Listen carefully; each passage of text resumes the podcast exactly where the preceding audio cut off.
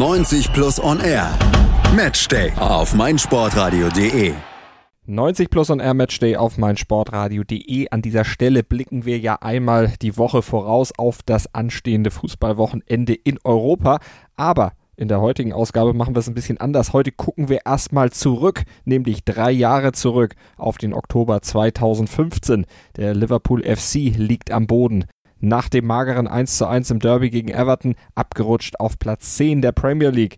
Coach Brandon Rogers fliegt und in Liverpool übernimmt Jürgen Klopp. So I'm a totally normal guy. I'm, I'm the normal one. Bescheiden tritt er auf bei seiner Intronisierung, aber mit einem klaren Ziel und einer klaren Message. Titel könne er zwar keine garantieren, aber er könne versichern, dass seine neue Mannschaft sich ständig verbessern werde, so sagte Klopp und dazu sei vor allem eines wichtig. You have to change from doubter to believer. Und das kommt an bei Management und Fans gleichermaßen. Beide Gruppen glauben ihm und bis heute an ihn. Klopp's the top man. Yeah, he's the best manager, best outside manager coming in since Shankly. I wouldn't choose anybody over him. There's no manager in the world I'd swap him for. Other fans from other clubs are coming up to us and saying, Love your manager. Even, even Manchester United fans like Klopp. Die Verehrung hat ihren Grund, denn in der Zeit unter Klopp stieg der LFC aus dem Mittelmaß der Premier League Step by Step auf unter die Top 4 in England und in die europäische Spitze. Drei Jahre Jürgen Klopp in Liverpool. Wir ziehen heute Zwischenbilanz hier bei 90 Plus on Air auf meinsportradio.de. Mein Name ist Malte Asmus und gleich mit mir in der Sendung sind André Völkel von den Berlin Reds, dem offiziellen Berliner Liverpool Supporters Club, gleichzeitig auch Mitbegründer der LFC Familie und natürlich unsere Experten von 90 Plus hier bei uns auf meinsportradio.de. Hören, was andere denken. meinsportradio.de. Like it auf Facebook slash meinsportradio. Mein Lieblingspodcast auf meinsportradio.de. Hallo, hier ist Malte Asmus. Jeden Montag hörst du mich zusammen mit Desiree Wolf und Thomas Wischnewski bei Nur Golf. Nur Golf ist für dich der Double Albatross unter den Sportpodcasts? Dann gib uns dein Feedback auf iTunes und bewerte Nur Golf mit 5 Sternen. Dir gefällt, was du hörst? Dann rezensiere unsere Sendungen jetzt auf iTunes und gib ihnen 5 Sterne. 90 Plus on Air auf meinsportradio.de mit Malte Asmus und meinen Gästen. Wir blicken auf drei Jahre Jürgen Klopp beim FC Liverpool, beim Liverpool FC und wir ziehen ein Zwischenfazit und ich muss Liverpool FC sagen, weil das ja der offizielle Name ist, sonst schimpft nämlich unser heutiger Experte, unser Kollege vom Skauserfunk, von den Berlin Reds und von der LFC-Familie, der André Völkel. Hallo André. Hallo Malte. Nein, ist schon alles in Ordnung. Heute darf wir ich das ja, ausnahmsweise. Wir sind ja auf fremdem Terrain heute, passt ja. ja. Ich bin auf gewohntem Terrain, aber du bist auf fremdem. Du bist zu Gast hier bei 90 Plus on Air und mit bei 90 Plus on Air auf ganz gewohntem Terrain Chris McCarthy und Manuel Behlert. Hallo ihr beiden. Hallo. Servus. Und ihr schaut mit drauf auf diese drei Jahre Klopp bei Liverpool. André, erstmal vielleicht dein Zwischenfazit oder überhaupt erstmal.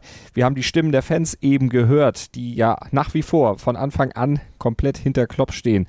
Äh, warst du nach seiner Intronisation genauso begeistert wie diese Fans? Ein paar Stimmen davon kommen nämlich aus dem November 2015. Ja, ich habe sie tatsächlich erkannt, ja.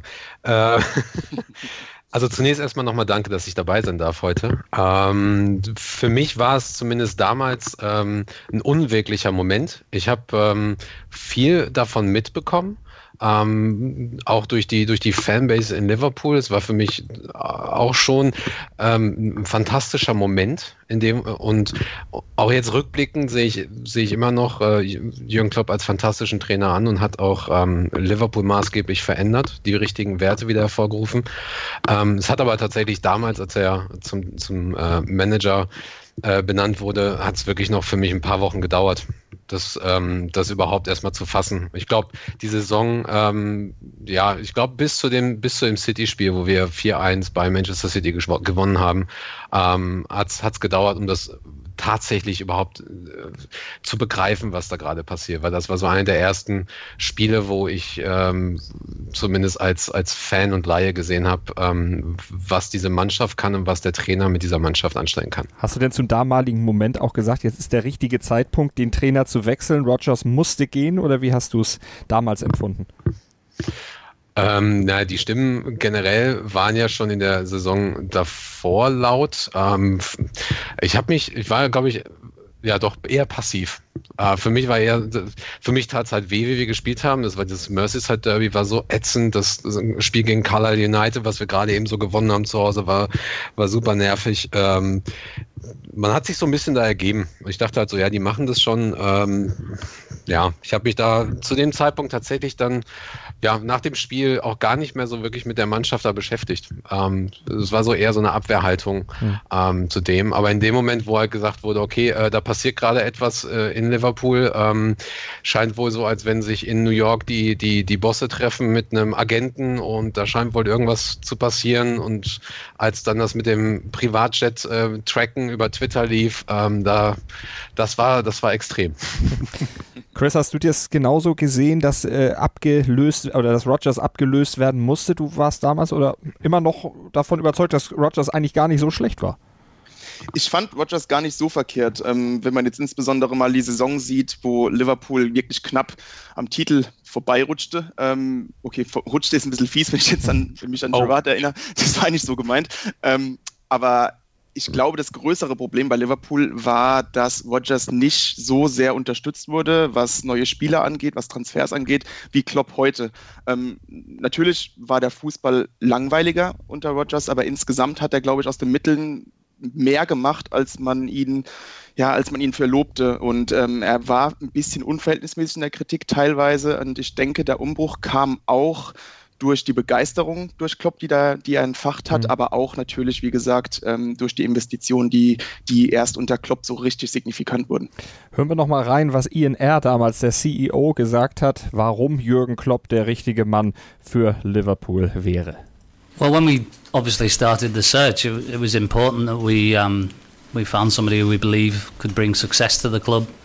It was important that um, we brought somebody who could take on the, the size, the might, and the ambition of the club. And and you know, Jurgen certainly ticks those boxes. And then I think when we spend time together, myself, the owners, and Jurgen, I think you know you get a feeling. You know, it's like any relationship. I guess there's a connection and there's a and there's an understanding of the the culture of this football club and and it was you know it was very it was good to, to feel that from Jurgen that you know he really understood the size and the reach and the and the ambition of the club and that makes for a great relationship. Also Klopp hatte alles das, was im Grunde der Trainer für Liverpool braucht. Manu, hatte Rogers das nicht oder nicht mehr?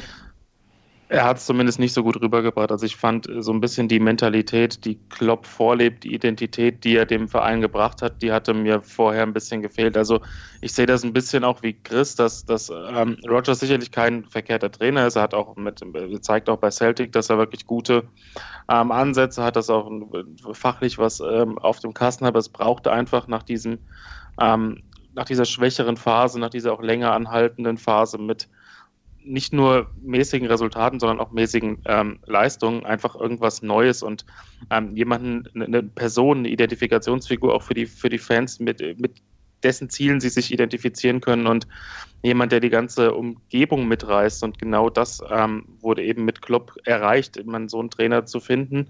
Ähm, ist nicht einfach, Klopp war auf dem Markt. Ähm, dementsprechend muss man sich ja sowieso bei einer Trainerentlassung immer die Frage stellen, ist es wirklich unausweichlich? Und wenn ja, welche Person ist auf dem Markt, welchen hm. Spieler kann man, äh, welchen, welchen Trainer kann man eben verpflichten. Und wenn jemand wie Jürgen Klopp auf dem Markt ist und der noch Interesse hat, ähm, diese Aufgabe anzugehen, die sicherlich zu diesem Zeitpunkt nicht einfach war ähm, im Oktober, wenn du natürlich keine Vorbereitung hast und du hast auch keine Wintervorbereitung in, in England, ähm, das dann zu übernehmen, aber wenn du dann mit so einem positiven Gefühl ähm, hinkommst als Trainer und sowieso gleich in der Lage bist, die Fans, die, die ganze, das ganze Umfeld mitzunehmen, dann ist das eine sicherlich positive ähm, Geschichte. Und das war dann ähm, ausschlaggebend, denke ich, dafür, dass sich die Verantwortlichen in Liverpool zu diesem Schritt entschieden haben.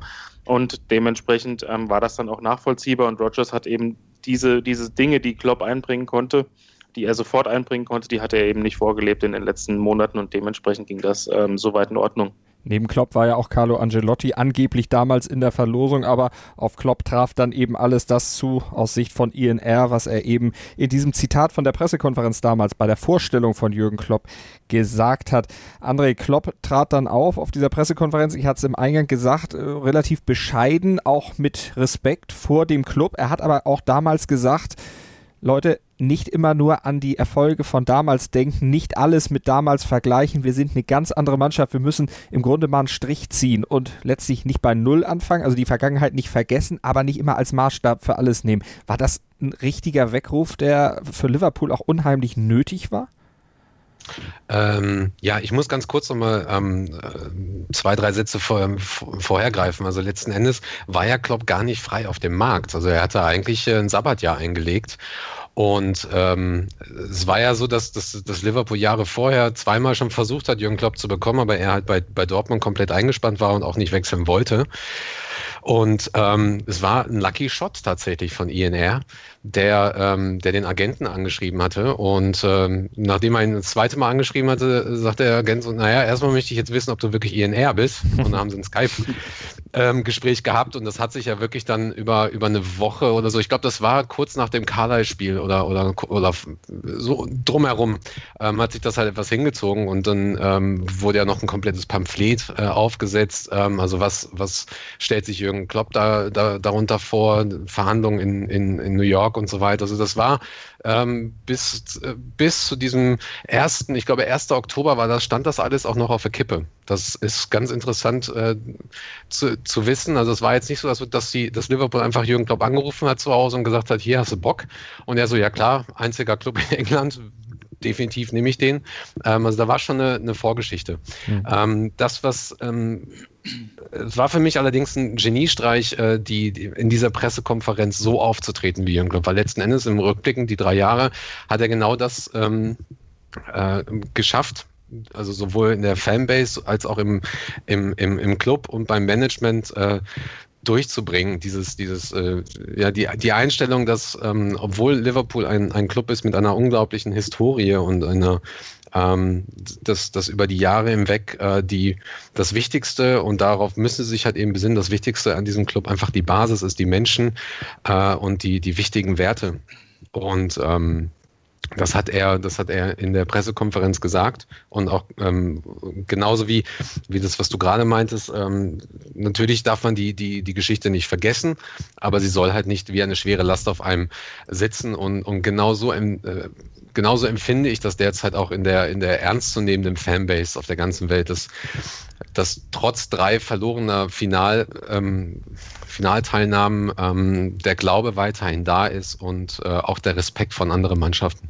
Also im Grunde das, was äh, Klopp auch gefordert hat, keine Zweifler mehr zu sein, sondern äh, Gläubige, Believers zu sein.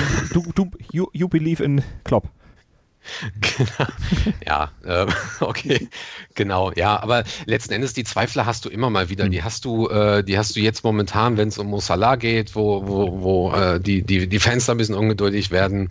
Ähm, hast du jetzt, wo, wo die, das, die Niederlage gegen Neapel war, ähm, die hast du auch mal nach dem Finalspiel gegen Real Madrid gehabt oder in der ersten Saison. Das ist, das ist vollkommen normal. Das Wichtigste ist, dass man, dass man dort relativ schnell, an diesem Punkt relativ schnell die Kurve bekommt und das, das schafft die Mannschaft. Äh, das schafft das Team und das schafft zumindest, schaffen das die Fans direkt vor Ort, auch im Stadion. Also das, das funktioniert. Da ist einfach dieser, dieser Glaube da, dass ähm, dieser, dieser Spirit, den einfach Liverpool ausmacht, ähm, der ist da, dieser, dieser ähm, diese, diese, die Einstellung, dass, dass man alles schaffen kann, dass man alles erreichen kann und zumindest haben die Gegner äh, größtenteils Respekt und Angst vor uns. Mhm. Ähm, wir sind ein Schwergewicht geworden in Europa über die letzten drei Jahre wieder. Ähm, wir sind, glaube ich, auch europäisch auch in, in, dem Ranking auch hoch, ähm, hochgekommen auf Platz 6, glaube ich. Ähm, und das sind so, sind so Punkte, ähm, die, die, ja, wenn man da mit Liverpool-Fans drüber spricht, ähm, sind einfach sind einfach positiv anzumerken. So positive Entwicklung auf jeden Fall da. Äh, Manu, jetzt hatte Klopp ja gesagt bei seiner Antrittspressekonferenz, er hat da viel gesagt, aber eben auch, ich weiß nicht, wann wir Titel gewinnen. Ich kann nur garantieren, dass wir uns auf jeden Fall ständig verbessern. Und das machen wir dann auch. Äh, das kann man ihm zumindest attestieren, das hat er geschafft. Aber wie wäre denn seine Wahrnehmung, wenn er tatsächlich keine Titel holen sollte in absehbarer Zeit? Der Druck steigt ja, auch mit den von Chris vorhin schon angesprochenen Ausgaben. Kommen wir auch gleich nochmal zu. Ja, selbstverständlich. Also irgendwann muss, muss ein Titel her. Also das ist, das ist klar. Ich denke, das sieht auch jeder Liverpool-Fan so. Wenn man, wenn jetzt das Ende der Amtszeit wäre, würden, denke ich, jede, äh, jeder Liverpool-Fan würde sagen, ja, das war ziemlich cool bis hierhin, aber irgendwas hat dann im Endeffekt noch gefehlt. Also natürlich hat er alles äh, verbessert. Er hat ähm, aus der positiven Grundstimmung, die er von vornherein mitgebracht hat, die Probleme im Kader erkannt, nach und nach verbessert, dass das alles nicht in einer Transferphase geht. Das ähm, weiß jeder Topclub, der mal mit einer Krise zu kämpfen hat.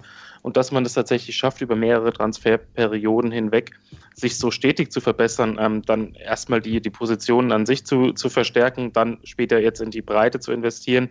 Ähm, was jetzt auch in diesem Sommer wieder sehr klug gemacht wurde, das ist für mich alles, ähm, hat alles Hand und Fuß, das ist alles sehr sinnvoll dass man zwischendurch schon in Finalspielen stand, ähm, spricht ja auch dafür, dass der grundsätzliche Plan schon mal der richtige ist. Ähm, natürlich, es gab verschiedene Gründe, warum die fin Finalspiele verloren wurden. Gegen Manchester City im League Cup war es das ähm, Elfmeterschießen, das kann passieren. Sevilla war damals eine Mannschaft, die wirklich tatsächlich unfassbar clever gespielt hat. Ähm, da hat, hat sich Liverpool auch teilweise selbst geschlagen durch Fehler. Ähm, ich fand jetzt gegen Real Madrid äh, brauchen wir, glaube ich, die Fehler nicht ansprechen und dass Real Madrid im Moment äh, in der Champions League auch Dinge ähm, macht, die, die einfach passen, äh, wie automatisch oder und das unter Sidan zumindest gemacht hat, war auch klar. Aber ähm, ja, es muss, um die auf die Ausgangsfrage zurückzukommen, es muss natürlich irgendwann Titel her. Ähm, das, ist, das ist klar. Also, Titel sind nicht immer komplett planbar. Da spielen zu viele Zufälle eine Rolle.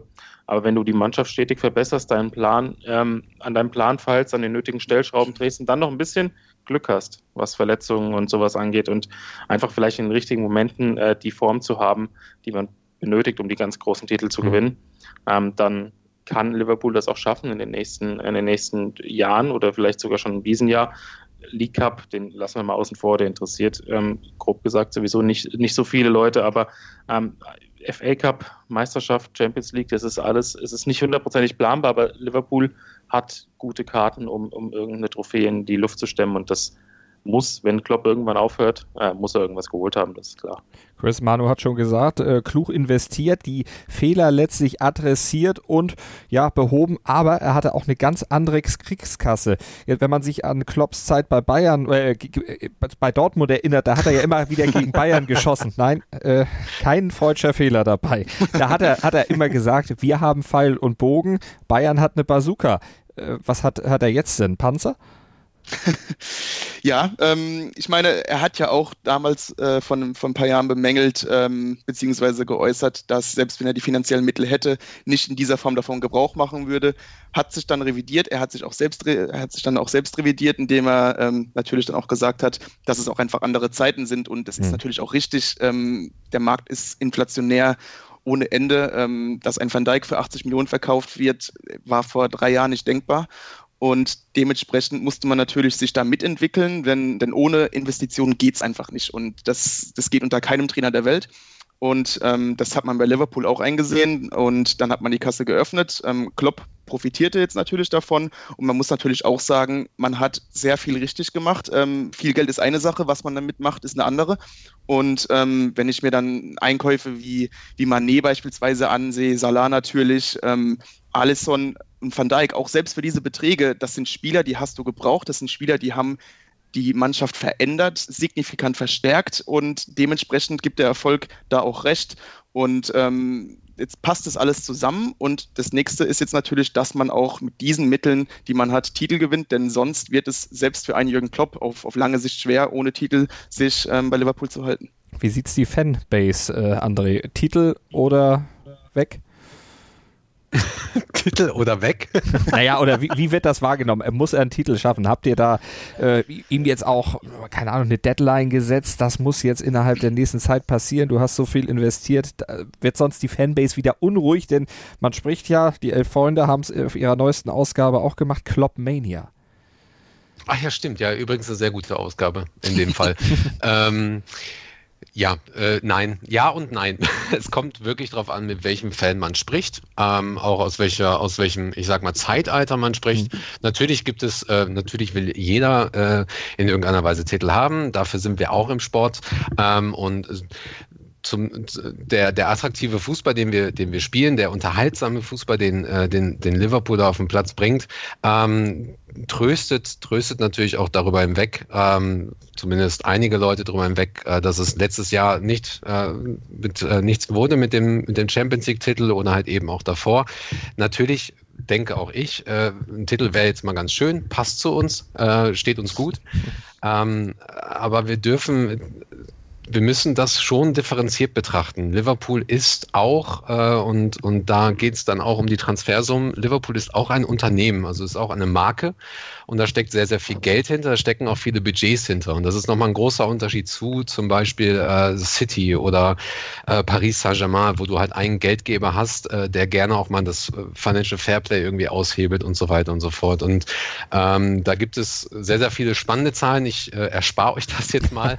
Die zeigen allerdings, dass über die letzten drei Jahre wir ein, äh, ein, ein, ein sehr, über, sehr überschaubaren Umsatz gemacht haben ähm, nach, nach Abzug der, der Transferkosten. Also wir haben sehr, sehr viel eingenommen in den Transferfenstern. Wir haben sehr, sehr viel über die Fernsehgelder eingenommen. Das ist natürlich auch sehr aufgebläht, stimme ich zu. Ähm, aber wir haben das auch wohlwollend äh, reinvestiert und das, und das, das passte. Also da hat man jetzt nicht irgendwo äh, von irgendeinem Sponsor oder, oder Scheich aus, aus, äh, aus Saudi-Arabien oder so äh, sich mal eine äh, Milliarde geben lassen und die, und die Spieler dementsprechend gekauft. Ähm, Finde ich aber auch vollkommen in Ordnung, dass sich dass ich ähm, Jürgen Klopp da selber ähm, außer, außer Kraft setzt, oder seine Meinung außer Kraft setzt und gesagt hat, so, ja, dann ist das halt eben jetzt der Markt. Ähm, aber im Endeffekt müssen wir die nächsten Jahre einen Titel gewinnen, weil sonst natürlich die ähm, auch die, die treuesten Fans sagen so, naja, jetzt haben wir dann doch wieder so viel, äh, so viel äh, Geld dahingelegt, die anderen machen sich auch über uns lustig. Ähm, ich sehe es, wie gesagt, weiterhin äh, zwiegespalten. Ein Titel ist für mich immer ein wunderbarer Bonus. Ich ähm, möchte das auch wirklich sehr, sehr gerne. Ich möchte gerne einen weiteren, weiteren Stern quasi tragen und, und so. Aber ähm, auf der anderen Seite, wir spielen immer noch attraktiven Fußball und das ist irgendwie bei mir noch das Hauptaugenmerk. Immer noch attraktiven Fußball, beziehungsweise wieder attraktiven Fußball eben unter Jürgen Klopp. Und was er sonst noch bewirkt hat bei Liverpool, da gehen wir gleich nochmal drauf ein. Hier bei 90 Plus und R auf mein Sport sportradio.de beim Zwischenfazit nach drei Jahren Jürgen Klopp beim Liverpool FC. Motorsport auf meinsportradio.de wird dir präsentiert von motorsporttotal.com. Mein Lieblingspodcast auf meinsportradio.de. Hallo. Hier ist Andreas Thies von der Sendung Chip in Charge, dem Tennis Talk auf meinsportradio.de. Jeden Montag versorgen Philipp Joubert und ich dich mit den neuesten News aus der Welt des Tennis. Darüber hinaus bieten wir Dailies zu den Grand Slams oder auch Live-Übertragung von ausgewählten Turnieren. Wenn dir gefällt, was du von uns bekommst, freuen wir uns über eine gute Bewertung für Chip in Charge auf iTunes. Dir gefällt, was du hörst? Dann rezensiere unsere Sendungen jetzt auf iTunes und gib ihnen 5 Sterne. Drei Jahre Jürgen Klopp beim Liverpool FC. Unser Thema heute hier bei 90 Plus und R Matchday auf meinsportradio.de. Chris McCarthy und Manuel Behlert von 90 Plus und André Völkel von den Berlin Reds bzw. der LFC Familie sind da, geben ihre Meinung zu Jürgen Klopp wieder. André, du als Fan kannst es ja sagen. Wir haben eben drüber gesprochen, Jürgen Klopp, wie er sich verändert hat, beziehungsweise auch wie er seine Einstellung verändert hat zu Ablösesummen. Das war eben Thema bei uns da ist er jetzt ja offener, auch Geld auszugeben. Jetzt hat er es ja auch, jetzt kann er es ja auch und jetzt ist es eben auch eine andere Situation und der Markt, das hat er selber ja auch immer wieder gesagt, hat sich eben so entwickelt. Wo hat er sich aus deiner Sicht denn noch geändert und was hat er in Liverpool geändert? Außer der Mentalität.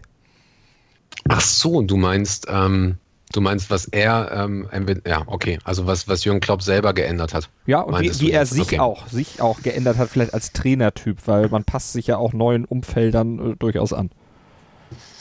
Ich glaube ihm, äh, ich glaube, er kennt die Liga mittlerweile sehr, sehr gut und weiß, ähm, was da auf ihn zukommt. Das war in der ersten Saison nicht so. Ähm, mittlerweile sind wir in der Lage, auch gegen tiefstehende Mannschaften attraktiv zu spielen und auch äh, zielgerichtet zu spielen. Ähm, und wo er sich definitiv nicht verändert hat, und das ist aus meiner Sicht auch sehr wichtig, äh, ist der, den, den Spaß am Fußball, den er hat. Äh, also wenn man da den Kommentar von äh, Sari nach dem letzten Spiel gegen ähm, Chelsea ähm, liest, wo er einfach sagt, so ja, Jürgen Klopp liegt hinten und, und fragt mich, ob, ob wir Spaß haben am Spiel. das ist dann schon, das ist dann schon bemerkenswert. Ähm, er hat als er, äh, als er äh, Manager wurde, hat er klar eine klare Struktur äh, in den Verein einfügen wollen. Sowohl was das Transferkomitee angeht, beziehungsweise die Entscheidung beim Transfer, als auch die Jugendarbeit. Und das ist etwas, äh, sind jetzt die ersten Spatenstiche in Kirby, Kirby ähm, gelegt worden oder ähm, getätigt worden. Dort wird die Akademie zusammenge zusammengelegt mit dem Profiteam. Das ist einer der maßgeblichen Schritte, das maßgeblich wichtiges Projekt, was er was er angestoßen hat und äh, was, glaube ich, den, den Club über die nächsten 10, 15 Jahre maßgeblich verändern wird. Ähm, das ist, glaube ich, so das, das, das Wichtigste, was ich derzeit sehe. Und ähm, der Club ist mittlerweile wieder etwas näher an den Fans. Noch nicht, noch nicht nah genug, aber etwas näher dran. Ähm, und das wird spannend über die nächsten, nächsten äh, zwei, drei Jahre zu beobachten. Fände ihr etwas, was Jürgen Klopp ja immer ausgezeichnet hat, in Mainz und in Dortmund immer nah dran am Umfeld. Chris, was gefiel dir an dieser, in diesen drei Jahren an Klopp? Was hat er aus deiner Sicht bewirkt? Was hat dir gefallen? Ähm, das, da, da, kann ich direkt anknüpfen an das, was ich am, am Anfang gesagt habe, ähm, dass Klopp irgendwie diesen Verein wieder aufgeweckt hat, dass er ihn neu belebt hat ähm, durch seine Art, diese mitreißende Art voller Emotionen, Emotion, dass er den Fußball liebt und das, das alles passt zu den Werten bei Liverpool und dadurch konnte das Ganze auch wieder aufblühen. Also ich finde, er hat sehr viel wieder für das Image des Vereins gemacht und ähm, dadurch hat die ganze Marke Liverpool sich noch mal ein bisschen weiter entfalten können. Und ähm, auch, was ein bisschen unterschätzt wird, finde ich immer wieder, ist, wie sehr Fußball auch einfach Kopfsache ist. Und diesbezüglich finde ich Klopp ziemlich stark. Ähm, er ist sehr gut darin, seine Mannschaft zu begeistern, ähm, seine Mannschaft ja irgendwie ja, zu fesseln und ähm, auf dem Platz dann im Gegensatz natürlich komplett entfesselt agieren zu lassen. Und ähm, man hat irgendwie das Gefühl, die Mannschaften von Jürgen Klopp, die würden für ihn jetzt in den Krieg ziehen. Da mhm. zerreißt sich jeder für ihn auf dem Platz.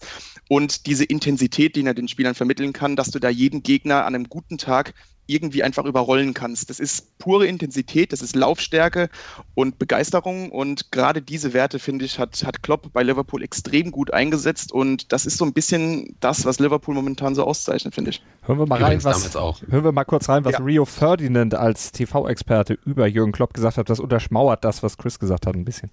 Personality, you know, personally it rubs off on all those players because these young boys need to look up to someone, they, they need to follow. Uh, and he, he, actually makes the clubs that he manages, everybody follows him. He brings everybody into it, the fans, behind the scenes, all the players. Ja, die Persönlichkeit von Klopp färbt ab. Das passt dann auch zu dem, was du gesagt hast, André, dass eben die Jugend sich auch da ja, mehr einbringen darf, mehr einbringen kann. Manu, das ist ein Fund für die, für die Zukunft auch, was Jürgen Klopp da dann wirklich geschafft hat. Und es zeigt sich ja auch jetzt schon, dass junge Spieler einfach ja, mitmachen dürfen, obwohl das noch weiter ausbaufähig ist. Wahrscheinlich ging es erstmal darum, den Kader zu stabilisieren, um dann auf dieser Basis was mit den Jungen zu machen. Ja, es, ist, es ist natürlich auch ein bisschen schwierig, als absoluter Top-Club ähm, jedes Jahr irgendwie einen ganz jungen Spieler in die erste Mannschaft zu integrieren. Die Zeiten sind vorbei, das funktioniert nicht mehr. Das funktioniert nicht bei Bayern, das funktioniert bei keinem äh, Verein über, überragend. Ähm, mit Trent Alexander-Arnold hat Liverpool natürlich ein absolutes Juwel. Ähm, dem Klopp dann auch zur richtigen Zeit, finde ich, in der letzten Saison dann das Vertrauen geschenkt hat. Ähm, wenn ich mich da an die Spiele äh, unter anderem gegen Hoffenheim erinnere, wo er dann das erste Mal so wirklich auch hier äh, der, der breiteren Masse zugänglich war, das war schon extrem stark. Auch Joe Gomez, ähm, den man dann zwar aus Charlton geholt hat, aber ähm, er war auch sehr, sehr jung, ähm, musste erstmal so richtig sich an das, an das Premier League-Niveau herankämpfen, den, dem Klopp dann auch nach seiner langwierigen Verletzungspause das Vertrauen geschenkt hat. Joe Gomez ist in dieser Saison absolut, ähm, absolute Stütze der Mannschaft, ist ein super, super Spieler. Ähm, ich finde, das ist auch ein bisschen schwierig, ähm, wie ich eben schon gesagt habe, in, in, in, als Top-Mannschaft äh, junge Spieler heranzuführen und in England ganz besonders, weil man auch nicht mal junge Spieler diese ganz jungen Spieler, diese 17-, 18-Jährigen halt eben schwer in England in der Premier League verleihen kann, weil halt bei Brighton auch auf irgendeiner Position, wo diese Spieler dann spielen könnten, 15 bis 20 Millionen Euro Transfer auf dem Platz steht und der sich dann natürlich nicht den Rang von einem 17-, 18-Jährigen Emporkömmling ablaufen lassen möchte. Ähm, dementsprechend muss man das Ganze ein bisschen relativieren. Das ist ein ähm, Grundsatzproblem, das da in England herrscht, in der englischen Liga, weil die Ablösesummen, die auch vermeintliche Abstiegskandidaten bezahlen können, einfach so hoch sind, da eben das Kader, der, das individuelle Niveau in diesen Kadern sehr hoch ist. Ähm, aber klar, Liverpool hat ähm, verfügt über eine, über eine gute Jugend, sind einige Spieler ausgeliehen, gerade die, die Laien nach Schottland äh, halte ich für relativ clever. Da spielt jetzt der ein oder andere unter Steven Gerrard bei den Rangers. Ähm, es wird ein Platz ähm, auf der Linksverteidigerposition frei, wenn wahrscheinlich Moreno ähm, nach der Saison seinen Vertrag auslaufen lässt, äh, beziehungsweise er wird nicht verlängert. Also da, da, ist immer noch was dahinter und ich denke, ähm, jeder Trainer, der, eine, der, über eine gute Jugend verfügt, äh, versucht auch diese Spieler einzubinden. Aber jeder, jeder Verein weiß, auch wenn die Fans es immer wollen, dass, dass, die Spieler aus der eigenen Jugend äh, zur Profimannschaft gehören. Man muss einfach die Qualität mitbringen. So einfach ist das, wenn die Spieler ähm, über die Qualität und das Potenzial verfügen, in jungen Jahren dem Team schon zu helfen, dann werden sie eingebaut und wenn nicht, mhm. ähm, funktioniert das einfach nicht. Und bei Alexander Arnold hat es sehr gut funktioniert, bei Joe Gomez ähm, hat es auch gut funktioniert. Und wenn, wenn sich jemand äh, einbringt, der aus der Jugend kommt und der eben dieses Potenzial mitbringt, das diese beiden Spieler mitgebracht haben, dann wird Jürgen Klopp auch einen Weg finden, ihn einzubauen. Gerade weil, weil man eben in England auch relativ viele Wettbewerbe hat und auch junge Spieler dann immer mal wieder das Vertrauen schenken kann. Wo fehlt es denn, André, aus deiner Sicht noch bei Klopp? Was kann er noch besser machen? Wo gibt, da gibt es bestimmt doch Punkte. Nicht alles ist so rosarot. da fragst du gerade den richtigen. Du weißt doch, ich sehe das alles mit der rosaroten Brille. Ähm, ich hoffe mit der weinroten oder mit der ganz roten Brille. Würde mir zu Liverpool ähm, passen. da fragst du mich jetzt was. Ähm, habe manchmal immer noch das Gefühl, dass, ähm, dass, dass er vielleicht an der, an der Seitlinie äh, in gewissen Situationen zu cool ist ähm, oder, oder nicht aktiv genug, ähm, dass er nicht in der Lage ist, ähm, so, ein, ähm, so, so, eine Mannschaft wie Neapel jetzt zum Beispiel äh, während des Spiels, also seine Mannschaft so umzustellen, dass sie, mhm. dass sie reagieren können auf, auf Ancelottis Taktik und auf Neapel generell auf diese Spielweise. Das, da gibt es so einige Spiele, die, äh, die da ein bisschen ähm, problematisch waren, sowohl in den letzten äh, Saisons ähm, als auch in dieser Saison speziell. Er schafft, also abgesehen von Neapel, hat er, hat er geschafft, Punkte zu holen. Ähm, aber das kann, äh, das kann auch mal nach hinten losgehen, vor allem wenn du dann zwei, drei solche Spiele hast. Ähm, von daher sehe ich da immer noch Luft nach oben. Ähm, allerdings bin ich nicht in der Thematik drin, um zu wissen, was, also ich bin halt kein Trainer. Ich weiß halt einfach nicht, was da, was da für eine Dynamik hintersteckt. Ähm, ich sehe das halt immer nur als Fan und frage mich dann manchmal, warum, ähm, warum fuchtet der da jetzt nicht rum? Oder äh, was, was ist das jetzt gerade? Was passiert da? Äh, wobei ich ihm sehr, sehr gerne eigentlich zusehe an der Seitenlinie und auch sehr gerne zusehe, ähm, beim Spiel, äh, wie sich seine Taktik entfaltet. Ähm, Gerade das Rumgefuchtel an der Seitenlinie, da habe ich Szenen im Blick, wo er den Linienrichter oder den vierten Offiziellen fast auffrisst. Also äh, Aktion ist da schon. Aber das passt ja, vielleicht, ja, ja, nee. das passt also, aber zu dem, was Chris vielleicht äh, auch, auch gesagt hat oder vorhat zu sagen. Ich nehme es dir mal aus dem Mund, Chris. Auch dir fehlt so ein bisschen dieses Reagieren auf die Taktik des Gegners. Irgendwo ein Plan B. Richtig, ja. Ich, ich ich muss sagen, taktisch gesehen bin ich nicht so ein großer Klopp-Fan. Ich, hab, ich habe oft das Gefühl, dass Liverpool wirklich nur diesen Plan A hat, dass man versucht, den Gegner einzuschüchtern, zu überrennen, mit Intensität irgendwie zu überfordern. Und das klappt auch sehr oft, weil Liverpool es auch sehr gut kann. Aber wenn eine Mannschaft dann wirklich sich davon nicht einschüchtern lässt und intelligent verteidigt, ich denke da jetzt zum Beispiel an das letzte Spiel gegen Manchester City, als City wirklich seine Lehren aus dem Jahr davor zog und ein bisschen passiver agierte, Liverpool ein bisschen machen ließ, ähm, dann gewann City immer mehr Kontrolle über das Spiel, genauso Chelsea auch im direkten Duell. Und ähm, das beste Beispiel dafür ähm, mit der Kontrolle fand ich aber auch zu erkennen beim Champions League-Spiel gegen Paris. Da war Paris sehr schlecht drauf. Ähm, Liverpool begann wieder ähm, den Gegner zu überrollen. Das Spiel musst du eigentlich 4-5-0 gewinnen. Aber wenn du wirklich nur mit dieser Intensität kommst, äh, da gibt es Schwächephasen im Spiel und da gab es eine Phase im Spiel, da hätte Paris total unverdient eigentlich einen Weg zurück ins Spiel finden können, mhm. ähm, zumindest einen Unschieden mitnehmen können. Und das ist etwas, was ich bei Liverpool so ein bisschen bemängel, dieser Plan B und vor allem, ich habe ganz selten, selbst bei den hohen Siegen habe ich selten das Gefühl, dass Liverpool so komplette Spielkontrolle hat. Das ist, das ist äh, Intensität, das ist Energie, aber so richtige Kontrolle, taktische Kontrolle, ähm, die fehlt mir manchmal ein bisschen bei Liverpool, muss ich sagen. Manu muss äh, Klopp sich da noch dran gewöhnen, dass er jetzt eben die Mittel hat, die finanziellen Mittel, aber auch die Spielermittel hat, um eben auch flexibler insgesamt zu agieren. Ist das für ihn auch eine neue Erfahrung, auch ein Lernprozess? Das wäre der nächste Schritt auf jeden Fall, ja. Ich finde, am Anfang der Saison hat man es ein bisschen ähm, gesehen, dass er schon dahingehend agiert, dass er auch die Spiele, die engen Spiele gegen die individuell unterlegenen Mannschaften ähm, nicht mit dem ganz hohen, mit der ganz hohen Intensität, nicht, mit, nicht so kräftezehrend ähm, angegangen ist, noch gewonnen hat.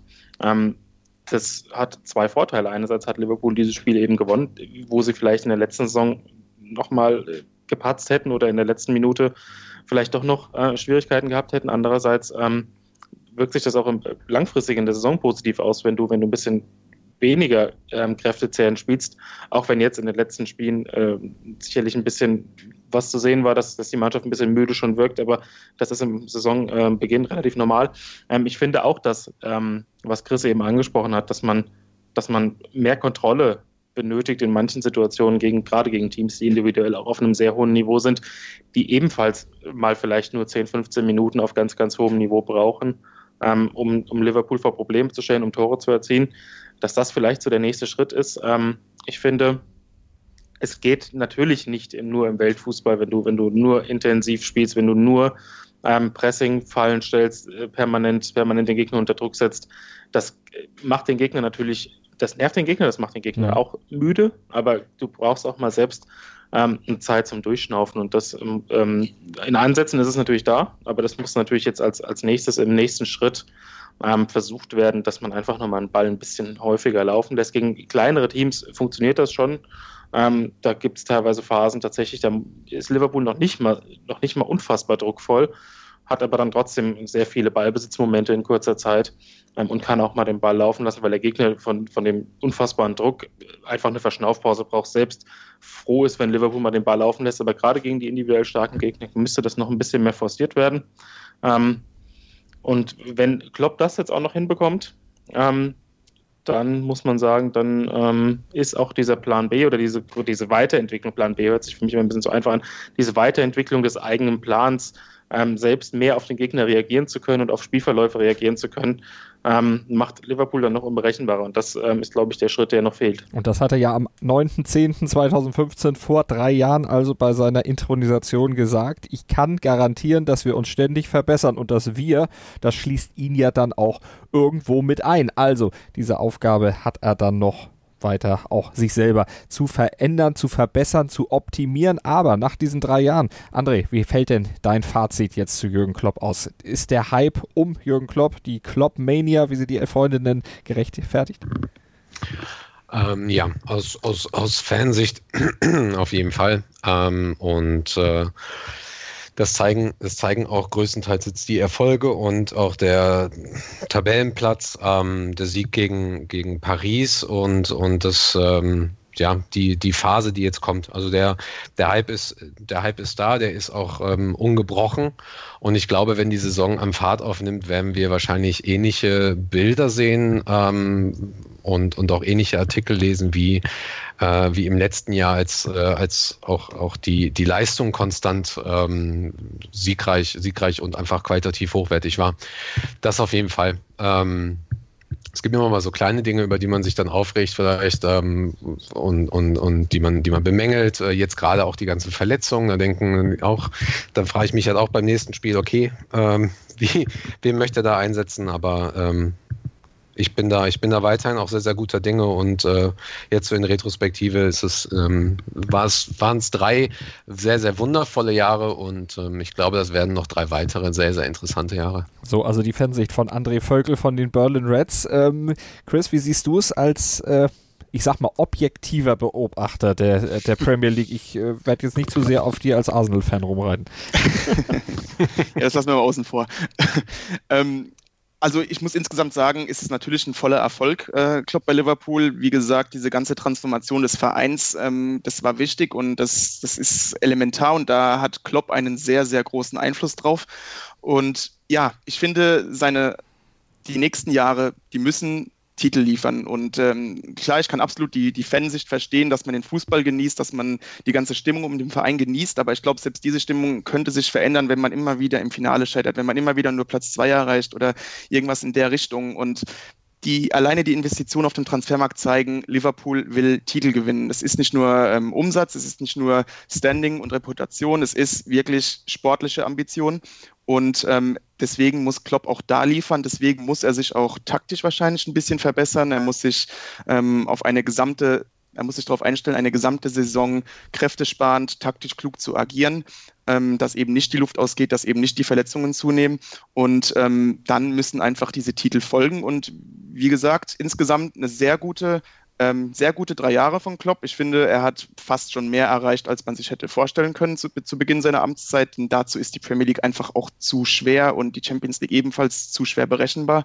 Aber auf, auf lange Sicht, die nächsten drei Jahre, da müssen meines Erachtens Titel folgen, um die komplette Ära Klopp auch eine wirklich sehr erfolgreiche sein zu lassen. Er ist auf jeden Fall schon mal der erfolgreichste deutsche Trainer in der Premier League, aber Felix Magath und David Wagner, okay, das sind jetzt auch keine Maßstäbe in dem Fall, aber Spaß beiseite. Manu, dein Fazit für Jürgen Klopp nach drei Jahren Liverpool?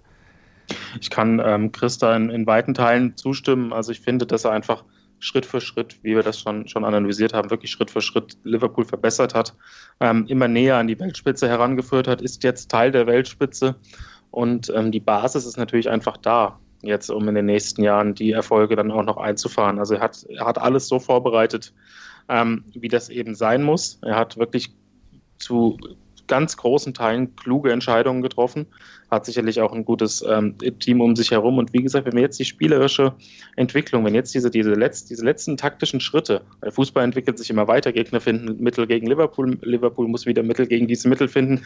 Wenn das noch, noch ein bisschen ähm, besser gelingt, wenn er jetzt noch gelernt hat aus seiner Zeit bisher und jetzt die letzten Schritte noch wirklich klug unternimmt, in der nächsten Saison dann vielleicht wieder ein, zwei Spieler holt, die wirklich genau zur Philosophie passen, die genau in die Mannschaft passen, die wirklich die, dieses bisschen individuelle Qualität, ähm, dass man vielleicht noch dazu holen kann, die, dieses bisschen generieren, dann ähm, denke ich, ja, dann sieht die Zukunft auch unter Klopp rosig aus. Also bis hierhin kann man sagen, die, die Basis ist geschaffen. Die Vorarbeit, die Klopp bisher geleistet hat, ist wirklich positiv zu bewerten. Mit ein bisschen Glück hätte auch schon ein Titel rum, dabei herumspringen können, besonders damals ähm, gegen Manchester City im Pokalfinale.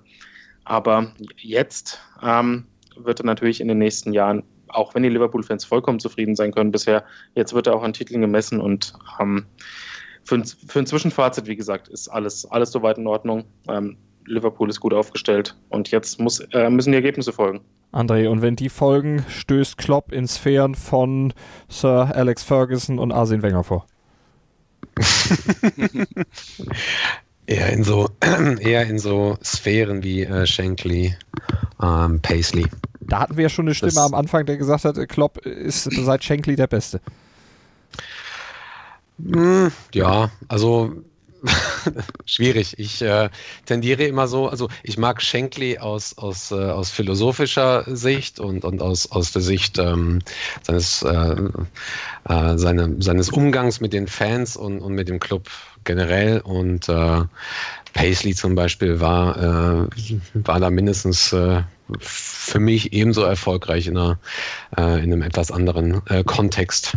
Ähm, aber vollkommen in Ordnung. Äh, für mich ist da, ich will da gar nicht so, so sehr dann in die Richtung, äh, in die Historie gehen. Ähm, ich finde tatsächlich äh, Titel ja und ähm, dann ist auch gut, dann hat er sich unsterblich gemacht. Ist gut. Da hältst du es dann auch wie Klopp. Lass mal die Geschichte, vielleicht, ja, ist nett, aber aktuell zählt. Und dann entweder natürlich auch die Zukunft beim Liverpool FC. Vielen Dank an die Runde, vielen Dank an André Völkel von den Berlin Reds, vielen Dank an Chris McCarthy und Manuel Behlert, obwohl euch beiden höre ich gleich noch, denn wir kriegen ja hier gleich von euch noch die gewagten Prognosen für das Fußballwochenende in Europa geliefert. Aber André, dir sage ich schon mal vielen Dank. Ich danke auch und äh, ich wünsche euch noch einen schönen Tag. Hören, was, andere, denken. denken. meinsportradio.de. Folge uns auf twitter.com slash meinsportradio. Mein Lieblingspodcast auf meinsportradio.de. Kevin Scheuren hier von Starting Grid, dem Formel 1 Magazin auf meinsportradio.de. Zu jedem Rennwochenende bringen wir dir alles, was du brauchst, um bei der Königsklasse des Motorsports up to date zu sein. Vorberichte, Nachberichte, Analysen und Meinungen, das alles gibt's hier. Und wenn dir gefällt, was du hörst, dann bring Starting Grid bei iTunes auf die Pole Position. Wie das geht? Eine kleine Rezension schreiben und fünf Sterne dalassen und schon sind wir auf dem Treppchen ganz oben. Dir gefällt, was du hörst? Dann rezensiere unsere Sendungen jetzt auf iTunes und gib ihnen 5 Sterne. 90 Plus on Air Matchday auf meinsportradio.de. Der Blick auf das europäische Fußballwochenende mit den Kollegen von 90 Plus mit Manuel Behlert und Chris McCarthy. Und wir haben jetzt natürlich noch die gewagten Prognosen hier für euch. Und Manu, fang mal an. Dein Blick geht für das Wochenende in die Bundesliga und da könnte es dem Tabellenführer an den Kragen gehen. Genau, ähm, die Vorzeichen stimmen natürlich. Also wenn man bedenkt, dass der VfB Stuttgart gerade einen neuen Trainer hat mit Markus Weinziel. Ähm, der BVB wirklich aus einer sehr guten Phase kommt, jetzt durch die Länderspielpause ein bisschen unterbrochen wurde. Stuttgart hat gerade tatsächlich ein bisschen Aufschwung durch die Länderspielpause, hat jetzt in Ruhe arbeiten können, hat in Ruhe sich auf den neuen Trainer einstellen können. Jetzt kommen die ganzen Nationalspieler zurück. Ähm, und Dortmund hat natürlich auch ein paar Personalprobleme, gerade in der Defensive. Also Akanji fällt aus, ähm, Toprak äh, gerade aus. Da hat Lucien Favre gesagt, es ist noch nicht ganz sicher, in welchem Umfang er spielen kann. Ähm, Schmelzer fällt wahrscheinlich aus. Also die Abwehr wird ein bisschen durcheinander gewürfelt und ähm, das kann, kann schon sein, dass man dann ähm, ja, den BVB eiskalt erwischen kann, wenn man tatsächlich offensiv spielt. Das haben die Stuttgarter unter Teil von Korkut ja nicht gemacht. Aber jetzt ist ähm, Weinziel da, der, der sich da sicherlich ein bisschen offensiver aufstellen wird. Potenzial in der Offensive ist beim VfB sowieso da. Gerade sehr, sehr schnelle Spieler ähm, stehen da im Aufgebot. Also dementsprechend traue ich Stuttgart tatsächlich zu, zu Hause profitierend von dem Trainereffekt, der immer irgendwie da ist, ähm, Dortmund zu schlagen. Und ich sage, das gibt einen knappen Sieg für Stuttgart. Und das könnte ja unter Umständen dann für Umwälzung auch in der Tabelle sorgen, obwohl da müssten die anderen Ergebnisse dann schon entsprechend hoch ausfallen, um das Dortmunder Torverhältnis dann tatsächlich entsprechend eindampfen zu können. Chris, deine Prognose, ich würde sagen, die geht in Richtung Premier League. Ja, und wenn man sich den Spielplan anschaut, muss diese Prognose sich natürlich um Chelsea gegen Man United äh, drehen. Ähm, ich, ich tue mir ein bisschen schwer, weil Chelsea wirklich eine sehr, sehr starke Saison bisher spielt und es ist auch nicht unbedingt gegen Chelsea gerichtet, aber meine Prognose ist, dass äh, José Mourinho an alter Wirkungsstätte ähm, gegen Chelsea, ja, Chelsea zumindest die erste Saisonniederlage zuführen wird an der Stamford Bridge. Und ähm, das liegt vor allem daran, dass die Kritik an Mourinho so ein bisschen überhand genommen hat und man hat immer wieder erkannt, trotz teilweise sehr schwacher Auftritt, äh, Auftritte, dass er immer noch die Mannschaft erreicht. Das hat man insbesondere in der zweiten Halbzeit gegen Newcastle gesehen, dass er immer noch die Spieler motivieren kann. Es war eine sehr starke Halbzeit und man konnte vor allem erkennen, dass die Spieler immer noch für den Trainer spielen, dass sie kämpfen. Und deswegen glaube ich, dass er seine Mannschaft gerade an alter Wirkungsstätte so sehr bis in die Haarspitzen motivieren kann, dass Man United Chelsea die erste Niederlage zufügt. Also spannende Prognosen und die dritte Prognose an das Fußballwochenende, die kommt als Zuspieler von unserem Kollegen von 90 Plus von Marius Merck. Ja, ähm, am Wochenende steht ja das Mailänder Derby an in der Serie A. Und ähm, meine gewagte Prognose bezieht sich darauf, dass der AC Milan dort ähm, einen Dreier holen wird. Ähm, die Form spricht eigentlich kaum für die Rossoneri. Ähm, Inter ist auch nicht überragend in die Saison reingekommen, aber im gesamten Auftreten viel souveräner als der Stadtrivale. Das bezieht sich auch auf die Champions League und die dortigen Auftritte. Ähm, ja, aber dennoch wird, äh, wird, werden Gattuso und seine Männer am Wochenende für eine Überraschung sorgen und äh, der AC Milan wird vor allem dank Gonzalo Higuain die drei Punkte holen. Das waren sie also, unsere drei Prognosen an das europäische Fußballwochenende. Immer donnerstags bei uns hier bei 90 Plus und R auf meinsportradio.de. Das war's mit unserer Sendung auch zum Dreijährigen von Jürgen Klopp beim Liverpool FC. Ihr hört rein, gebt uns gerne euer Feedback, schreibt es drunter unter unseren Beitrag hier bei uns auf meinsportradio.de oder über 90 Plus oder über die Twitter-Auftritte von 90 Plus und meinsportradio.de über Facebook, Instagram. Wir sind auf allen Plattformen vertreten. 90 Plus und meinsportradio.de findet ihr auf allen Plattformen und da freuen wir uns auch über euer Feedback. Ladet unsere Podcasts bei uns auf meinsportradio.de, bei iTunes oder mit unserer App für iOS und Android. Vielen Dank an Chris und Manu. Mein Lieblingspodcast auf meinsportradio.de. Hallo, hier ist Felix von Total Beklubbt. Jede Woche sprechen wir über alles rund um den ersten FC Nürnberg. Spiele, Skandale und alles, was es sonst noch so gibt. Wenn euch gefällt, was ihr hört, dann lasst eine kurze Rezension bei iTunes da und gebt uns 5 Sterne. Dir gefällt, was du hörst? Dann rezensiere unsere Sendungen jetzt auf iTunes und gib ihnen 5 Sterne. Ich habe mich natürlich schockverliebt, weil die war wirklich ganz, ganz klein. So begann die Mensch-Hund-Beziehung zwischen Christina und Tierschutzhund Frieda. Und wie es danach, nach dem ersten Moment der Verliebtheit, so weiterging und welche Klippen es danach zu umschiffen galt, das hört ihr in der neuen Ausgabe von Iswas Dog, dem Podcast für harmonische Mensch-Hund-Beziehungen. Iswas Dog? Mit Malte Asmus. Überall, wo es Podcasts gibt.